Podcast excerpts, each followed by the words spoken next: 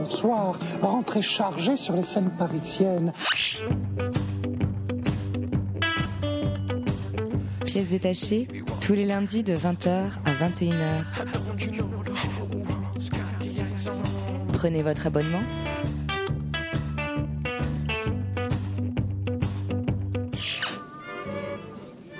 Voyez que, que Jack est emballé. Vous êtes sur Radio Campus Paris, vous arrivez dans Pièces détachées, votre émission consacrée à l'actualité des arts vivants en Ile-de-France. Bonsoir à toutes et bonsoir à tous. Alors ce soir, nous avons le plaisir de recevoir le nouveau directeur, co-directeur du Théâtre des Amandiers à Nanterre, Philippe Ken. Bonsoir. Bonsoir. Philippe Ken, vous êtes avec nous ce soir pour nous parler de la reprise de votre spectacle La Mélancolie des Dragons. Dans, pour votre première année à la direction du Théâtre des Amandiers, vous constituez votre répertoire au sein de, euh, de cette belle maison. On revient avec vous tout de suite. Dans la deuxième partie de l'émission, dans notre tour de table de l'actualité théâtrale, on parlera ce soir de Haine des femmes, d'après euh, le texte de Nadia Cassi à la Maison des Métallos, de Fragments de Samuel Beckett, une mise en scène de Peter Brook et Marie-Hélène Estienne au Théâtre des Bouffes du Nord, et de Répétition, un texte et une mise en scène de Pascal Rambert dans le théâtre qui dirige, le théâtre de Gennevilliers. Et je laisse tout de suite la parole à Chloé pour l'éditorial de cette émission.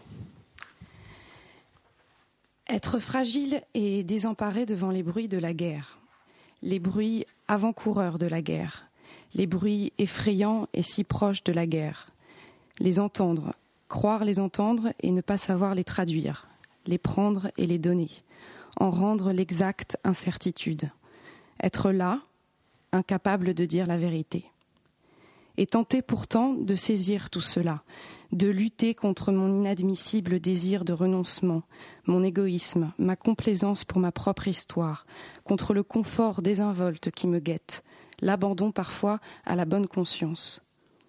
Dans ma propre impuissance, dans mon désarroi, chercher à me rassurer moi-même et aller, résister, aller au-devant des autres des arrois plus grands encore, plus douloureux, plus secrets, interdits, sans le droit à la parole. Prétendre à sa petite mission, l'exercice de ses droits, avoir un devoir, jouer son rôle, se l'accorder. Être dans la cité, être au milieu des autres, avoir le droit immense de pouvoir parler, être responsable de cet orgueil, être conscient de ma force. Raconter le monde, montrer sur le théâtre la force exacte qui nous saisit parfois, cela, exactement cela. Les hommes et les femmes tels qu'ils sont, la beauté et l'horreur de leurs échanges et la mélancolie aussitôt qui les prend lorsque cette beauté et cette horreur se perdent, s'enfuient et cherchent à se détruire elles-mêmes, effrayées de leurs propres démons. Tenter de dire à voix basse la pureté parfaite de la mort à l'œuvre, le refus de la peur et le hurlement pourtant soudain de la haine, le cri, notre panique et notre détresse d'enfant et se cacher la tête entre les mains, la fatigue après la souffrance et l'épuisement après la terreur. Voilà, craignant la maladresse de mes mots après la semaine que nous avons tous traversée en France et dans le monde, j'ai décidé de m'en remettre à Jean-Luc Lagarce euh, pour mon édito de ce soir. Devant moi, ce soir, vous, Philippe Ken, metteur en scène de La mélancolie des dragons, euh, je trouve que le titre de votre spectacle résonne très fort aujourd'hui. Je pense aux artistes qui seraient ces dragons, mélancoliques de se battre contre une pensée souvent paresseuse, une pensée paresseuse qui nous a battus pourtant. Alors je me demande, je vous demande, puisque à l'origine le théâtre mettait en avant les problèmes de la cité, excusez-moi de la grandeur de ma question, Philippe Ken, mais le théâtre peut-il encore sauver le monde? Euh... Oui, c'est une question difficile pour commencer. Non, c'est une question euh, à la fois énorme et oui, le théâtre peut pas sauver le monde, mais euh, plus que jamais, on vient de vivre un, un moment humain euh, terrible hein, qui donne effectivement, euh, euh, et qui, qui surligne l'importance de la poésie et des voix euh, de l'art ou que l'art a apporté pour réfléchir autrement à des solutions que la politique n'apporte plus vraiment ou plus plus directement. Donc c'est vrai que c'est très très très particulier de défendre un spectacle voilà, dont la première de, la, de cette recréation de la mélancolie des dragons était mercredi. Au, théâtre des Amandiers et, du coup dans la neige, avec ce groupe de hard rockers, poètes, troubadours, qui reçoivent une une femme qui est émerveillée. parler du merveilleux dans la semaine qu'on vient de vivre, euh, même si c'est avec la mélancolie, c'était très intense. Euh, en même temps, euh, la poésie du dérisoire ou l'absurde, ça a toujours été une ligne, je crois, des spectacles que j'ai pu faire. Et donc ça a pris une résonance effectivement toute particulière cette semaine. Mais en même temps, je ne sais pas si l'art peut sauver le monde, mais c'est important de, rien lâcher et puis plus que jamais de, c'est vrai qu'on a vécu en plus une semaine troublante où on se rend compte qu'au théâtre, euh, on se, rencontre, on se rencontre, on va ensemble, on, passe du temps ensemble, c'est du vivant.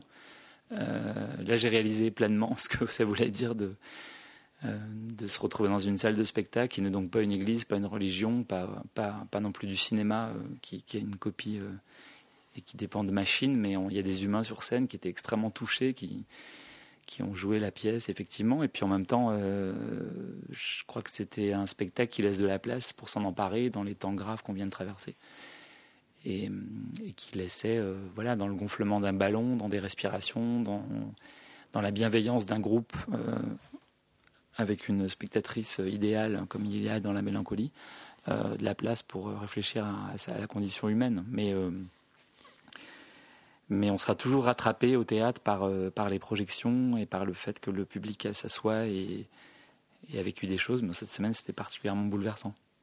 Vous avez joué hier, euh, vous avez décidé de ne pas annuler, mais de jouer avant euh, la marche républicaine qu'il y a eu. justement, qu'est-ce que ça, veut dire pour vous justement de ne pas annuler, de, déplacer, mais jouer quand même?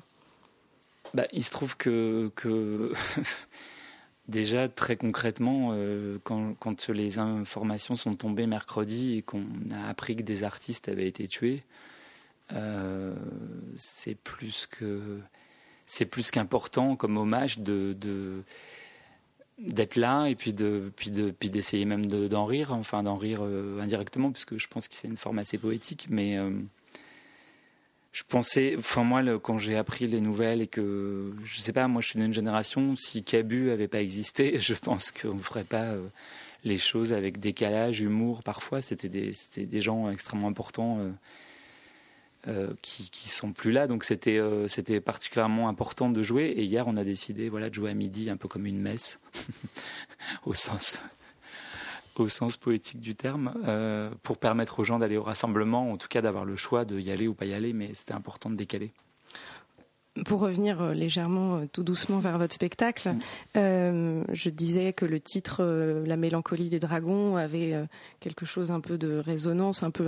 C'est vrai qu'aujourd'hui, l'état dans lequel on est, est-ce que vous pouvez nous raconter un peu votre spectacle et finalement ce qu'il raconte oui, c'est vrai que c'est une pièce en fait que j'avais créée en 2008, euh, où, comme souvent dans le titre est contenu un peu la thématique, et, là c'était en l'occurrence une envie de questionner l'absence du merveilleux. D'ailleurs, on est rattrapé par l'absence du merveilleux là, mais euh, c'est-à-dire en fait un état euh, du monde un peu particulier où les grandes quêtes sont un peu floues. Euh, où les chevaliers contemporains ont plus grand chose à terrasser, il n'y a plus de dragons sous la forme religieuse direct. Donc c'est une société un peu plus sourde. Et j'avais envie à l'époque de, de, travailler sur le mot mélancolie collé au dragon, qui était presque une chose antinomique, et, euh, et, de, de, mettre en scène des chevaliers. En fait, j'étais parti pour euh, composer une pièce qui se serait passée au Moyen Âge. Et puis quand j'ai acheté les premières perruques, ça a un peu dégénéré parce que j'ai immédiatement beaucoup plus trouvé qu'ils ressemblaient à des hard rockers euh, qu'à des chevaliers.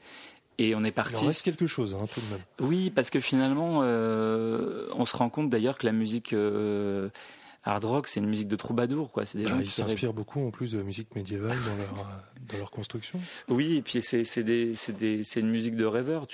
quand on écoute Scorpion ou des vieux groupes hard rock, on s'aperçoit qu'ils vont pas sauver le monde. Par contre. Euh, espèce de, de, gaillards qui sont loin de chez eux, qui leurs copines leur, leur manquent, qui parle de paysages, euh, malgré le, style de musique hein, et de riffs de guitare, etc. Donc euh, voilà, l'image a été collée. En même temps, euh, j'aime bien mettre en scène des personnages qui sont, comment dire, dont on révèle une facette insoupçonnée. Et il se trouve que que le hard rock est un prétexte, mais très vite on s'aperçoit d'ailleurs qu'ils écoutent dans leur voiture de, la musique du Moyen Âge, qu'ils ont un projet de parc d'attractions autour de la nature et que ce sont en fait un peu des communautés de gens un peu idéalistes.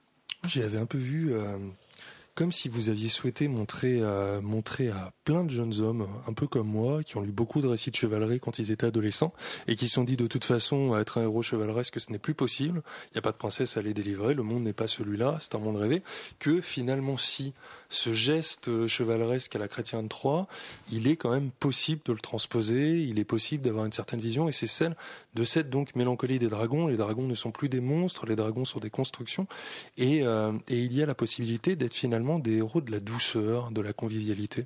C'était un petit peu le message que vous vouliez faire passer avec ce spectacle? C'est assez juste. Euh, c'est vrai que la quête, elle serait celle de l'art hein, ou de la poésie euh, dans sous toutes ses formes, plus que jamais. C'est-à-dire ne jamais rien lâcher de ce que l'art ou la poésie nous apporte.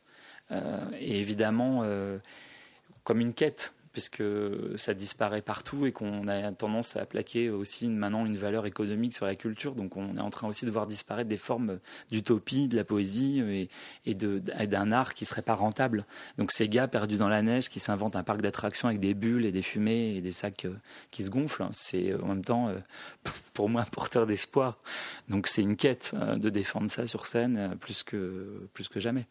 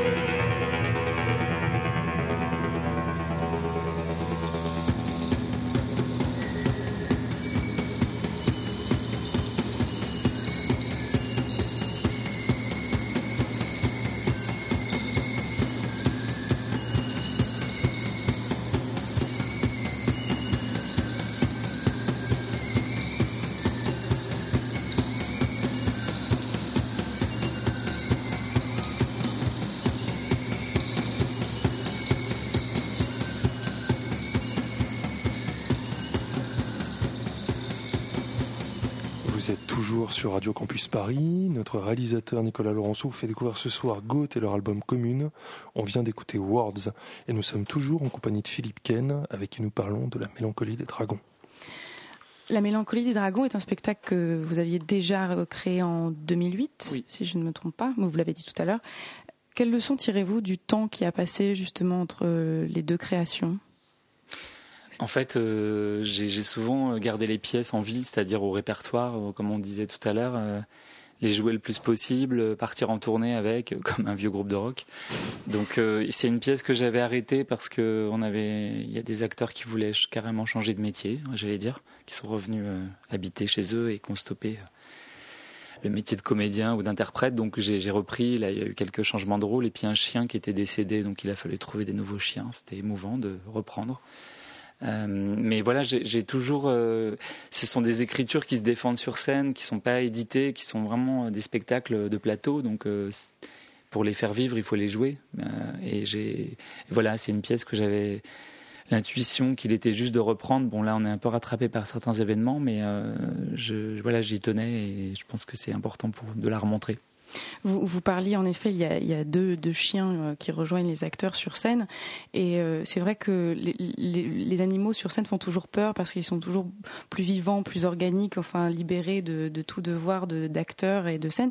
Et là, bizarrement, euh, enfin non, plutôt de façon, c'est un exploit. On arrive à, un équilibre parfait entre l'organicité de ces chiens et des acteurs entre guillemets où ils sont tous très vivants, très très très au, très au concret. Comment justement là, en plus dans le cas d'une recréation, donc c'est-à-dire reconstituer un groupe, euh, comment vous procédez dans votre travail justement tous ensemble?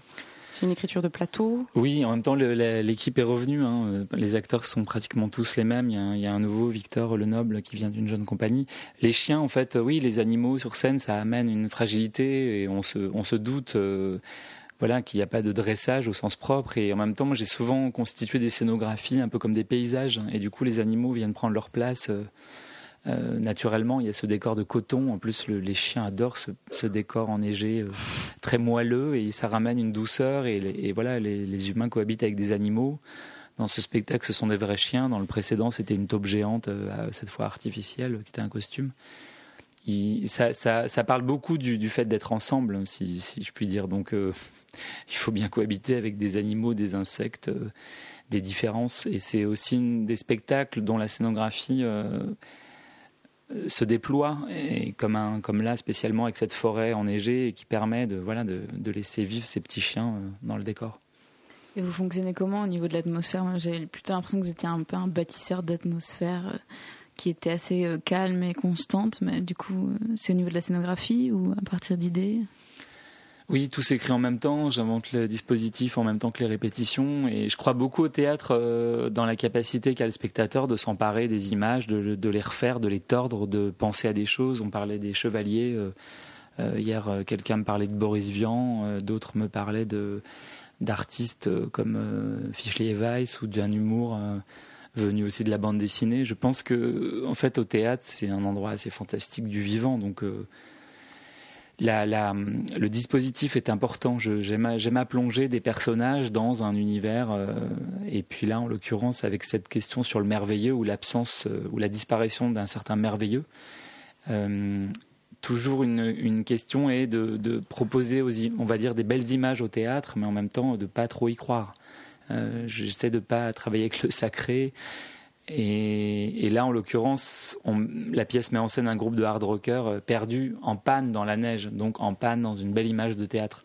Et une fois qu'on est en panne dans une belle image de théâtre, qu'est-ce qu'on fait du théâtre? Comment on déjoue euh, la, dramaturgie attendue et, qu'est-ce qu'on en fait? Et finalement, ces, gens ont ce projet utopique de parc et qu'il s'agit aussi d'une pièce sur la bienveillance et sur le fait d'être à l'écoute l'un de l'autre et de, et de rêver.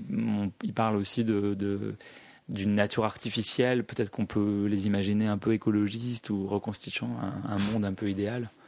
Euh, je ne crois pas au collectif tellement, mais je crois aux utopies. J'essaie d'y croire. Et votre compagnie s'appelle Vivarium Studio et on a presque aussi cette impression que, comme si vous nous invitiez à un laboratoire de recherche en fait. Euh, alors il y a concrètement en effet en plus à un moment donné euh, comme une boîte euh, transparente donc on pourrait comme des rats de laboratoire, mais j'exagère, hein, mais c'est vrai que symboliquement. mais est-ce que voilà, il y a, y, a, y a, comme une invitation le spectateur à observer l'être humain dans une situation, enfin comme si vous aviez mis ce que je veux dire par là, c'est que vos, acteurs ne ressemblent pas à des acteurs. Enfin, il y, a quelque chose de, quelque chose qui va au-delà de ça, où on a vraiment l'impression d'assister à quelque chose de plus, plus humain que ça. Oui, mais c'est peut-être parce que ça s'invente avec eux. Euh, ce sont parfois leurs dialogues qui sont nés du travail, euh, le commenter des perruques, de gonfler des formes, de manipuler des objets, d'écouter de, la musique dans l'autoradio. C'est des choses qu'on a vécues en répétition et qui créent euh, la partition. Donc oui, je travaille avec des humains. D'ailleurs, tous n'étaient pas dans, des écoles d'acteurs. Et puis ça vient d'un plaisir de l'observation. J'avais beaucoup d'insectes quand j'étais enfant et j'aimais bien euh, me raconter euh, la vie euh, de l'humanité à travers des phasmes ou des scarabées ou des, ou des lézards. je pense qu'on a beaucoup à apprendre de l'observation des autres, ou des bêtes, ou des chiens, ou de larves. Donc, je, repense à une anecdote aussi de, de, le travail en fait enfin comment dire, est, une, est plein de surprises. Donc ce, spectacle, par exemple, n'était pas du tout prévu pour être dans la neige. Euh, la scénographie est née d'un, On s'est retrouvé en tournée en Islande euh, avec l'équipe sur un autre spectacle et, euh, dans ce pays, il y a des, sortes de, lacs qui fument avec des bulles et on se croirait vraiment dans un monde, enfin trop réel pour être vrai. Donc le, la pièce même ne s'était pas répétée dans un théâtre, puisqu'à cette époque-là, on n'avait pas vraiment de production. Donc, euh, j'ai répété dans des, endroits mélancoliques, dans des centres euh, commerciaux, parce que je trouvais que les acteurs devaient ressentir là. J'adore ces centres commerciaux euh, dans les banlieues lointaines où, on se promène dans des magasins de sport géants ou dans des, expositions, des foires expo de mobilhome. Donc, on a beaucoup travaillé dans des dans des endroits euh, péris, euh, enfin complètement hors du théâtre. Et puis euh, d'ailleurs, la scénographie est née d'un hasard sur un parking d'un Ikea où on a vu une voiture garée avec une remorque emballée. On se demandait ce qu'il y avait dedans. il y avait une très forte capacité du groupe à se projeter pour savoir ce qu'il y avait sous cette remorque. Et c'était une situation théâtrale assez, assez intéressante, un peu à la Beckett, on pourrait dire. D'ailleurs, le, enfin, la mélancolie des dragons, je, n'ai pas vu le spectacle précédent qui est donc l'effet de Serge. En fait, c'est la dernière scène de l'effet de Serge a inspiré la mélancolie des dragons. Est-ce évidemment parce que euh, vous créez et donc vous vous inspirez de, votre, de vos anciens spectacles ou est-ce que c'est vraiment une volonté, comme vous parliez de répertoire tout à l'heure, d'avoir une ligne de conduite, un espèce de fil conducteur très concret entre chacun de vos spectacles? Oui, c'est devenu un jeu, c'est-à-dire, euh, je, les ai un peu emboîtés les uns dans les autres comme un jeu de domino, comme une espèce de saga. Euh, euh, je repensais à Star Wars, quoi, ou ce genre de film qui, d'ailleurs, dont on va vivre un nouvel épisode. Je trouve ça bien de montrer qu'on est en vie, qu'on continue et d'avoir ce fil entre les spectacles. Je ne sais pas si un jour on reprendra l'enchaînement des dix pièces, mais ça pourrait constituer une sorte d'épopée.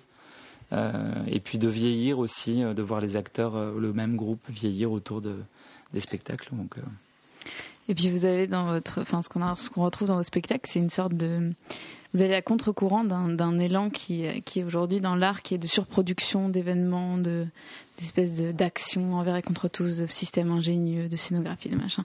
Et quand on va voir vos spectacles, on est devant des micros événements, quoi. C'est vraiment un bocal ou donc voilà. Ah, c'est presque des... Attends, il gonfle quand même des formes géantes. il croit au spectaculaire. Hein, non, non, non. non, non, mais je vois ce que, ce que, ce que vous voulez dire. C'est juste.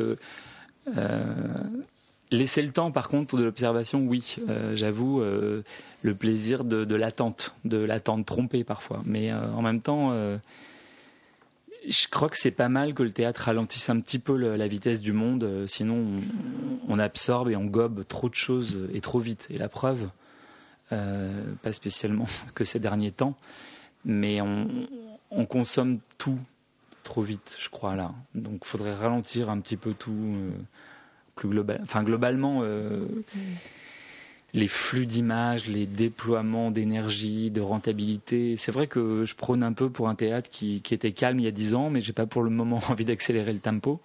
Euh, voilà, puis là, plus avec le coton, on va dire que ça flotte et c'est important aussi d'être dans un, un, endroit un peu de la rêverie.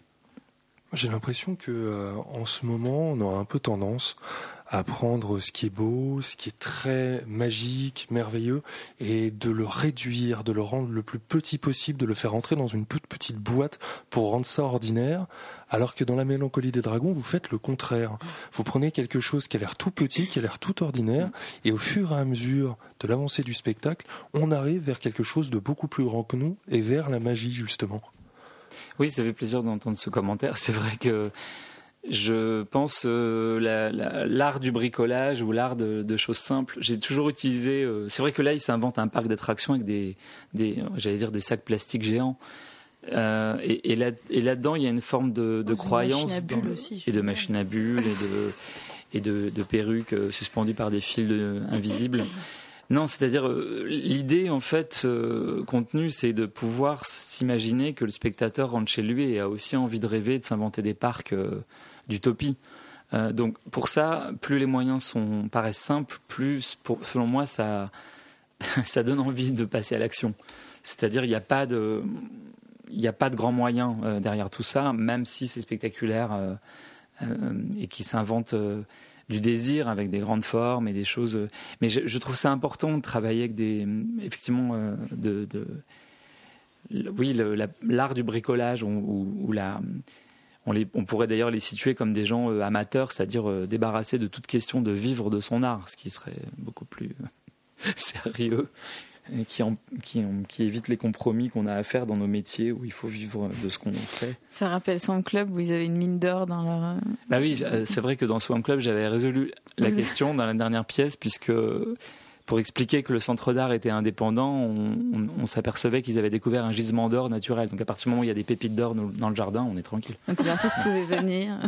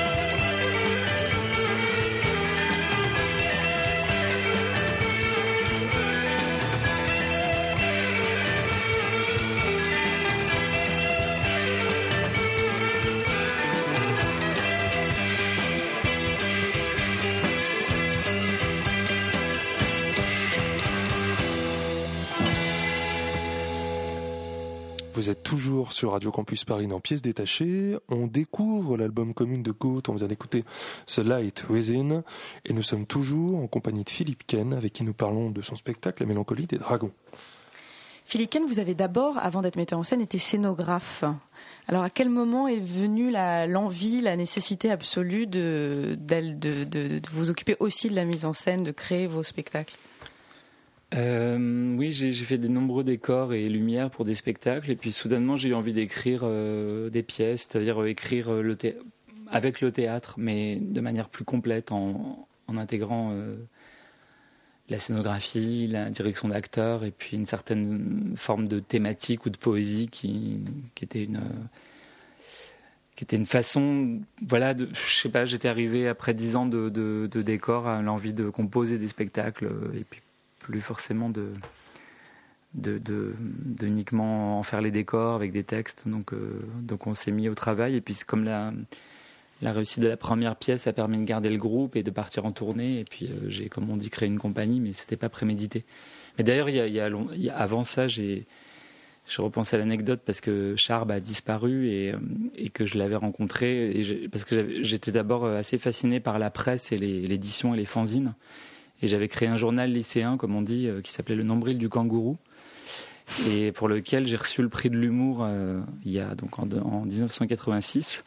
87 et Charb avait aussi eu un prix pour un journal euh, de son lycée et c'était étonnant parce que voilà, c'était aussi le début d'une aventure de s'inventer un monde avec un journal, comme c'est maintenant, de s'inventer des spectacles essayer de les faire à sa façon. Et vous avez l'air d'attacher une grande importance au répertoire. Euh, vous êtes euh, récemment devenu euh, directeur du théâtre Nanterre Amandier. à quel endroit il est important pour vous de suivre un artiste plutôt qu'une diversification absolue de programmation? Ben, c'est un jeu avec le mot répertoire, c'est-à-dire que je trouve que depuis ces dernières années, les artistes qui ont inventé des spectacles, on va dire les écrivains de plateau, c'est ceux, ceux qui ont constitué un répertoire, c'est-à-dire un, des spectacles qui, dont les textes sont pas forcément édités, mais qui, sont, qui ne se défendent que parce qu'ils sont mis en scène et vivants. Euh, donc cette année, euh, voilà, de présenter euh, La Mélancolie des Dragons ou d'inviter Gisèle Vienne, qui fait aussi un travail très particulier, qui s'invente des mondes, ou Milo Rau, qui est un, un metteur en scène suisse-allemand qui travaille sur une matière beaucoup plus politique et documentaire, notamment Hate Radio sur la. On l'avait reçu dans l'émission voilà, donc c'est un, un, spectacle qui reconstitue la radio des Mille Collines. Ce sont des spectacles qui n'existent pas en tant que texte. Il faut les jouer pour les, pour les voir et, les entendre. Donc, euh, je crois que c'est une ligne euh, thématique voilà, de la première saison des Amandiers et qu'il faut maintenir ces spectacles, euh, voilà, leur permettre de jouer. et, puis, et puis des artistes complets quoi, qui s'inventent aussi des mondes et qui les déploient. Et et ça a été, c'est une couleur voilà, de la saison qui, qui, qui s'annonce et qui est, euh, qui est notre première année au théâtre. Et pour le spectateur, justement, le fait de suivre un artiste dans son évolution Oui, aussi de montrer des différentes facettes d'un travail. De, Vous avez l'ambition de montrer plusieurs spectacles d'une même compagnie ou d'un même metteur en scène sur une seule saison? Oui, oui. Oui, c'est le cas. Euh, bah, je parlais de Milo, Gisèle Vienne va revenir l'année prochaine. On a envie de créer des fidélités, aussi de pouvoir découvrir des univers. Euh, euh, parce que parce que il faut inscrire les gens aussi et le travail dans le temps. Ce ne sera pas gagné. On vient de présenter euh, le travail d'une formidable artiste euh, polonaise qui s'appelle Marta Gornika, qui a présenté un spectacle qui s'appelle Requiem Machine avec un chœur de 35 personnes venues de Pologne. Ce sont des spectacles de voilà une artiste qui est peu venue en France, qui va prendre du temps pour, pour que, que l'on révèle toutes les facettes de son univers, mais c'est pas grave. C'est pour ça qu'on a aussi et que, j'ai eu envie de me retrouver à travailler, euh, à programmer euh, et à inviter des artistes. Il faut pas lâcher, il faut insister et il faut pas euh, pas oublier que certains artistes ont mis du temps à être révélés, de Joël Pomera à Castellucci, ça met parfois 10 ans, 15 ans, 20 ans. Après, on est dans une société où tout va plus vite, donc on consomme l'art beaucoup plus rapidement et le destin de quelqu'un est hélas noyé parfois trop vite. Et justement, la mélancolie des dragons, est-ce que vous seriez un petit peu mélancolique d'un certain théâtre non, enfin, je... certains mondes du théâtre. Non, non, euh, non. Je trouve que j'ai jamais ressenti à ce point-là une curiosité du public euh, aussi large. Je, ne fais pas ce type de théâtre contre un autre.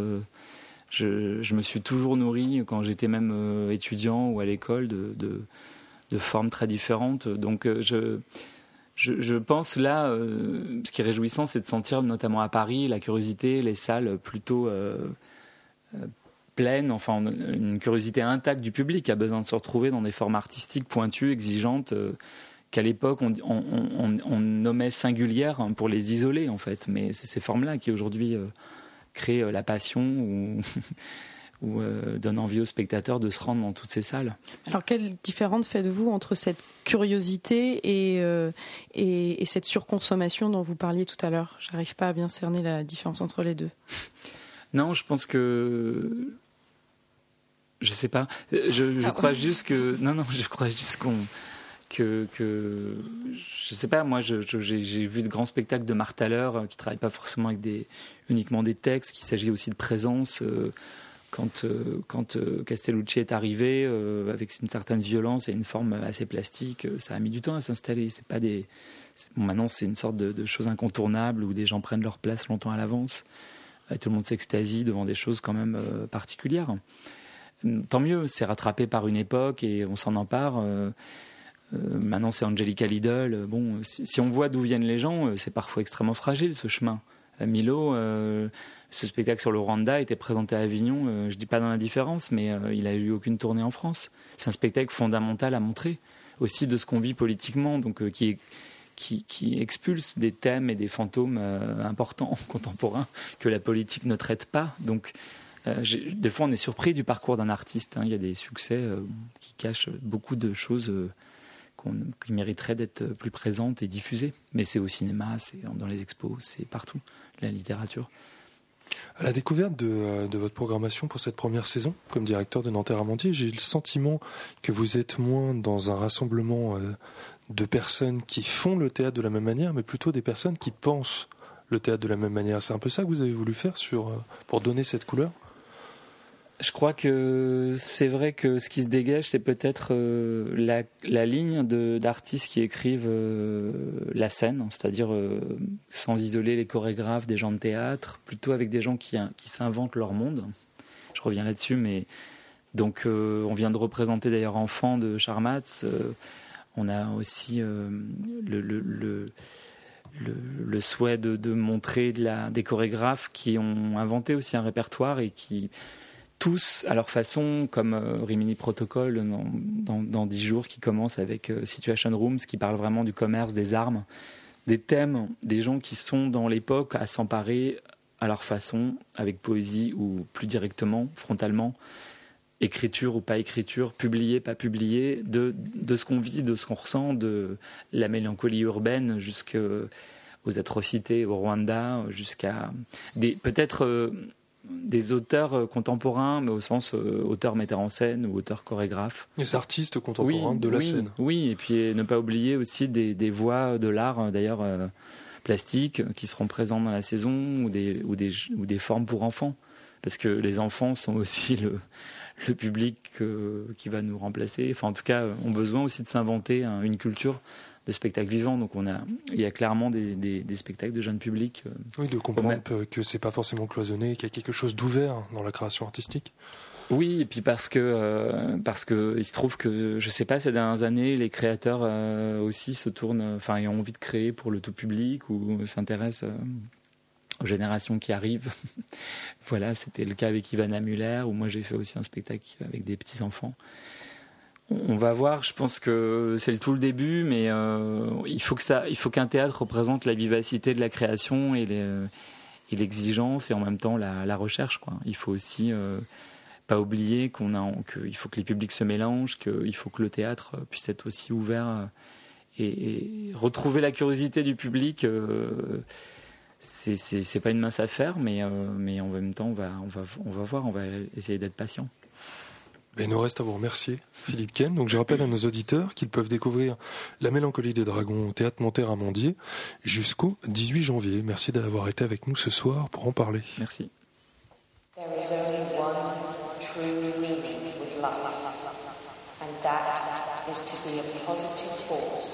in the constant creation of evolution.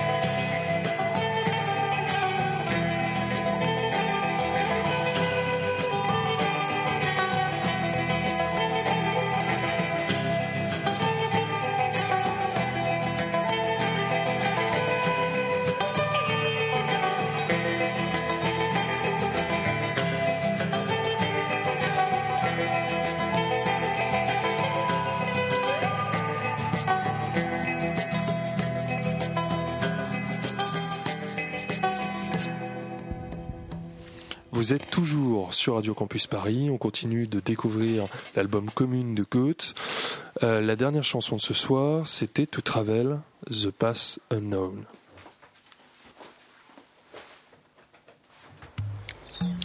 Il s'agit d'une, histoire, euh, c'est-à-dire qu'en fait, il s'agit plus d'un concept d'histoire.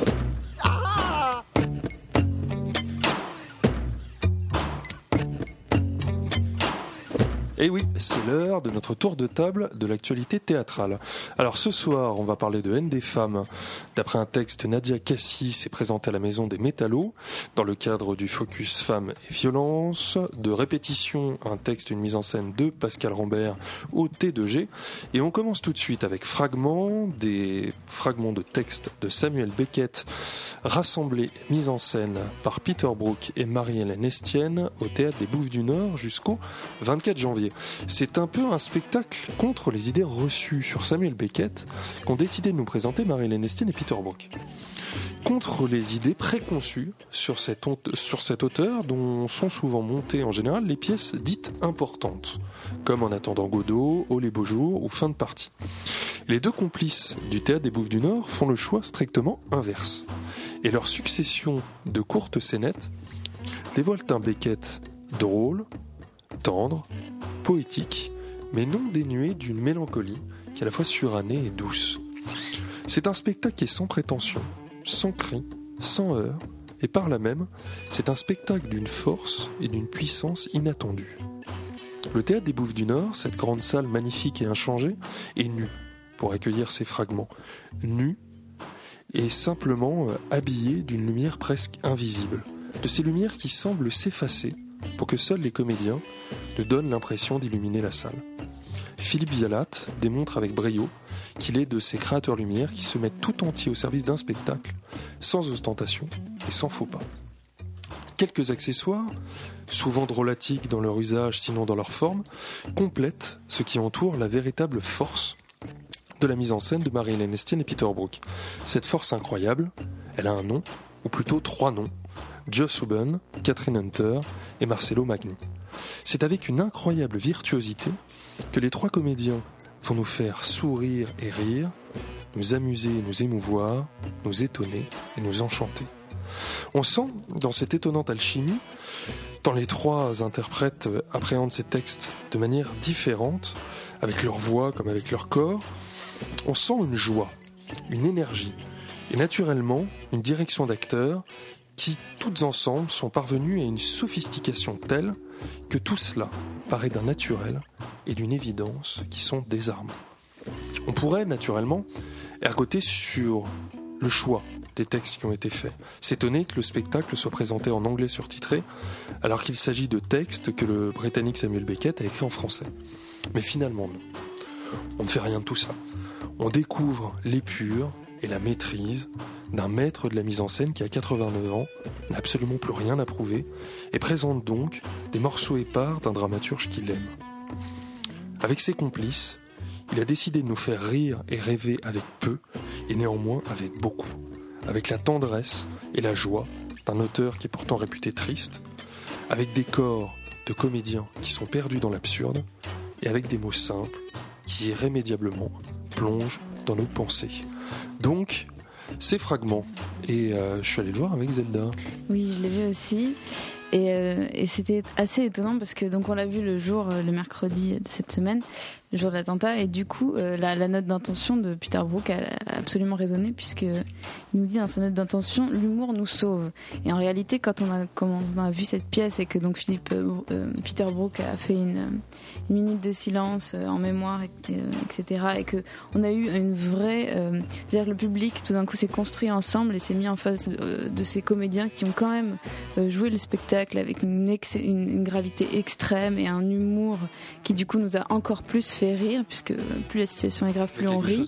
C'était complètement du Beckett, la situation qu'on vivait, puisqu'on était en train de rire en face de. On avait tous dans la tête autre chose, et ça, c'était assez euh, précieux Voilà, donc moi je, je recommande absolument. Donc vous pouvez aller découvrir au Théâtre des Bouffes du Nord jusqu'au 24 janvier. On continue tout de suite avec Répétition, euh, qui est euh, donc un texte et une mise en scène de Pascal Rambert au T2G. Et Zelda, tu reprends la parole tout de suite en fait. Et oui, alors Répétition, c'est un spectacle assez étrange puisqu'il contient euh, tous les éléments qui pourraient euh, nous lasser ou alors euh, en tout cas moins me lasser puisqu'on a euh, sur scène des superstars du théâtre et du cinéma qui s'entretiennent dans des monologues de 40 minutes euh, à tour de rôle à propos d'une sorte de drame bourgeois euh, revisité version théâtre contemporain puisque c'est plus le noyau familial qui implose, mais bien la famille théâtrale. On a deux comédiennes, un metteur en scène et un auteur. Sauf qu'en réalité, euh, c'est saisissant de justesse, autant au niveau du discours que du jeu, puisque euh, euh, Pascal Rambert nous propose un spectacle sobre, puissant et qui n'y va pas par quatre chemins. Donc sur scène, on a un terrain de basket coupé en deux parties égales. La première moitié du terrain est sur scène avec son panier, et on a l'impression que l'autre moitié, bah, c'est nous, c'est le public dans les gradins, et on assiste à l'entrée des athlètes sur le terrain, à compter de Stanislas Nordet, Emmanuel Béard, Audrey Bonnet et Denis Podalides, qui errent sans trajectoire prédéfinie, en tenue de civil, sans maquillage, le visage épuré de toute mimique, sous les néons d'une salle de sport. Et la partie commence, un, deux, trois monologues balancés les uns après les autres qui fusent et dont chaque mot est vécu par les acteurs. Ce sont des monologues euh, écrits par Pascal Rambert, pour chaque acteur précisément, et qui mêlent de façon très subtile leur personne privée à leur personnage public, euh, souvent fantasmé, mais qui est aussi enrichi de tous les rôles qu'ils ont joués auparavant. Et enfin, euh, auquel s'ajoute le personnage euh, que l'acteur endosse ici et maintenant avec ses histoires d'amour, euh, de révolution, etc. Ils s'appellent les acteurs par leur vrai prénom et le texte leur colle à la peau, même si c'est surtout et avant tout euh, de la poésie et du théâtre, puisque c'est l'histoire d'une femme euh, qui quitte, après 20 ans de travail en commun, euh, 20 ans de répétition, 20 ans de carrière, son- sa troupe de théâtre, puisqu'elle explose intérieurement. Et il s'ensuit beaucoup d'autres explosions poétiques, philosophiques, avec des phrases telles que Le malheur, c'est de reconnaître la beauté et de ne pas savoir qu'en faire. Ou alors, le langage est là pour nous aider à supporter l'abysse quand les animaux ont décidé de se taire devant l'horreur du monde. Euh, Pour euh, Pascal Rambert, la pensée, euh, comme il l'a dit ensuite dans un entretien, la pensée c'est comme un chien. Ça va, ça vient, ça fait 10 km quand on n'en fait qu'un, ça passe d'un sujet à l'autre sans transition, c'est complètement aléatoire. Euh, D'ailleurs, comme le sont euh, les déplacements des acteurs, mais aussi la musique et la lumière du spectacle. Donc, comme nous balance Audrey Bonnet dès les 10 premières minutes du spectacle, imagine ce que tu veux, putain, c'est ton travail de spectateur de trouver des rapports. Bref, on sort de là avec euh, l'impression qu'il y a eu beaucoup de silence, même au milieu de ce texte, que c'était une sorte de non-dit euh, inconscient qui flottait dans, dans des relations de groupe qu'on vit tous, euh, mais que ça a été dit et très bien entendu.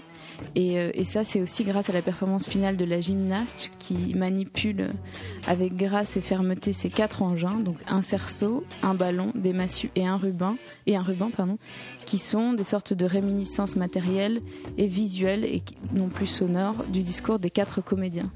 Tu l'as vu aussi, Chloé? Oui, euh, bah, bra- bravo pour ton analyse, Zelda, parce qu'il y avait plein de choses que j'avais pas comprises et que ça y est, j'ai compris.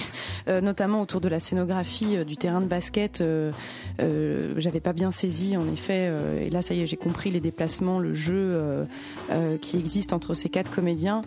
Il n'empêche que, le comprenant maintenant, il prend d'autant plus d'importance parce qu'en effet, moi, j'ai été très surprise euh, parce qu'on se fait toujours une, mauvaise idée dès qu'on va voir un peu des stars euh, jouer. Euh, donc il y avait donc euh, entre autres Stanislas Nordet, Emmanuel Béard et Denis Podalides, qui sont en plus dans des schémas, dans des carrières très différentes les, uns des autres.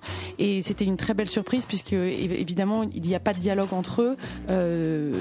et en même temps si, mais en tout cas c'est quatre monologues vendus avec une puissance euh, une énergie euh, extrême jusqu'à arriver à celle de Stanislas Nordet à la fin, euh, qui est comme tremblant de, de tout ce qu'on lui a, puisqu'il il a quand même passé du coup pratiquement deux heures sans parler, à écouter les autres lui en envoyer plein la tronche, et donc là il y a comme tout d'un coup il est torse nu, et il y a, il y a tout qui ressort, et à la limite on, se- on pense qu'il va tomber dans le coma. Enfin c'est très très impressionnant, et le texte est magnifique en- entre entre un, onirisme et une poésie complètement alambiquée et beaucoup de concret dans, dans, dans, les rapports entre les quatre qui pourraient relever de la petite histoire du théâtre, des répétitions, du metteur en scène, du rapport avec la comédienne, etc. Et en même temps, j'ai le sentiment que ça emmène au-delà. Je serais curieuse d'avoir l'avis de quelqu'un qui qui n'est pas de, théâtre justement.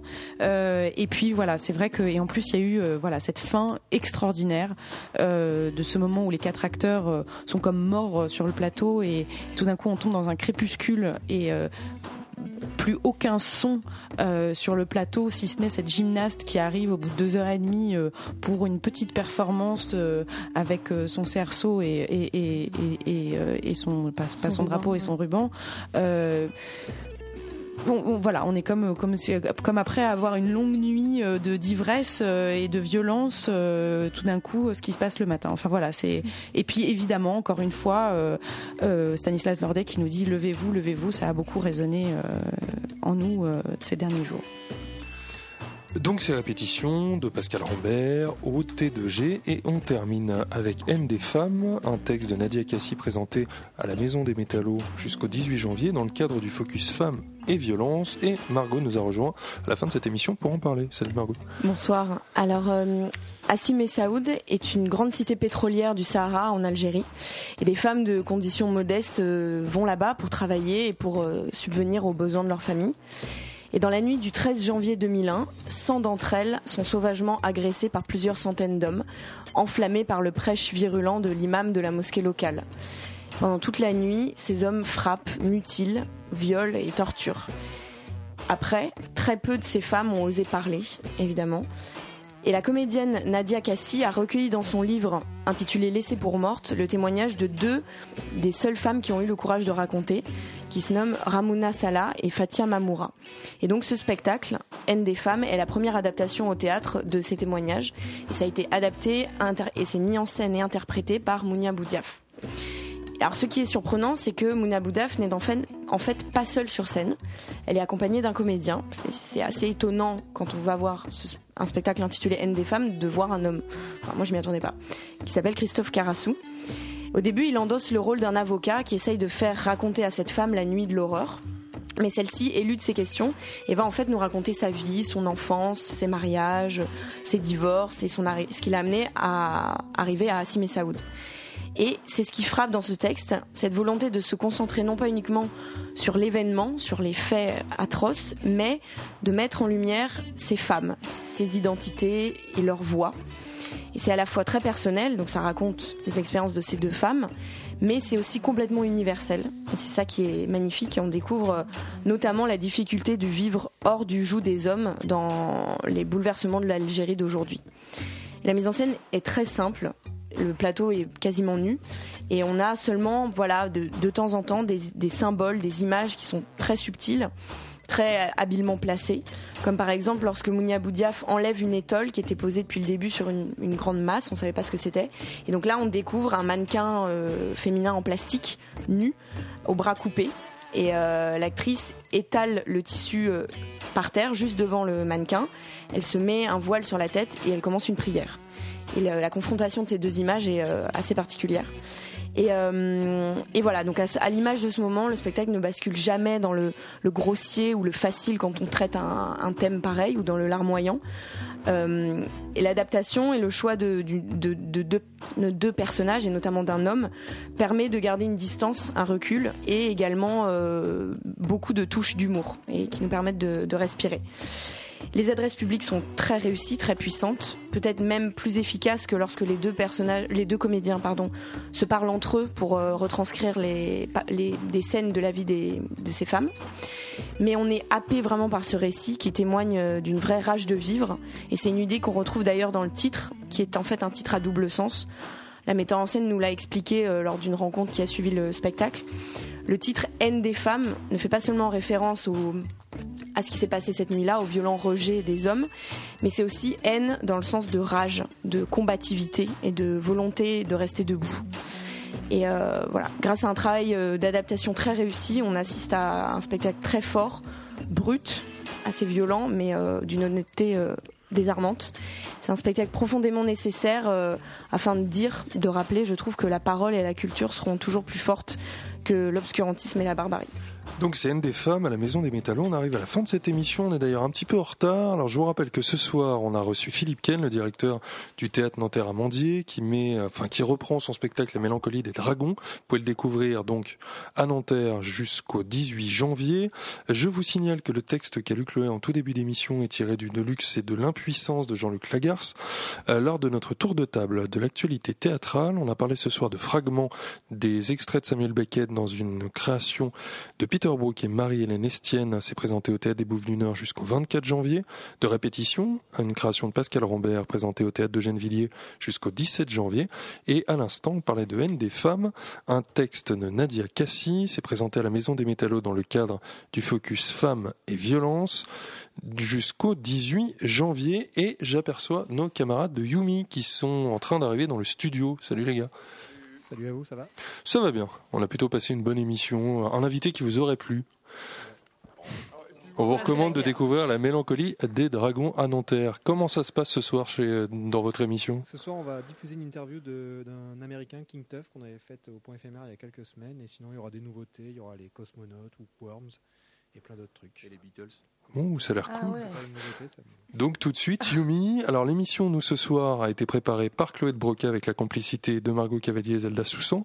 Une émission présentée par Xavier Henry et réalisée par Nicolas Laurenceau. On vous donne rendez-vous la semaine prochaine, même heure, même endroit. Et bonne soirée à tous sur Radio Campus Paris.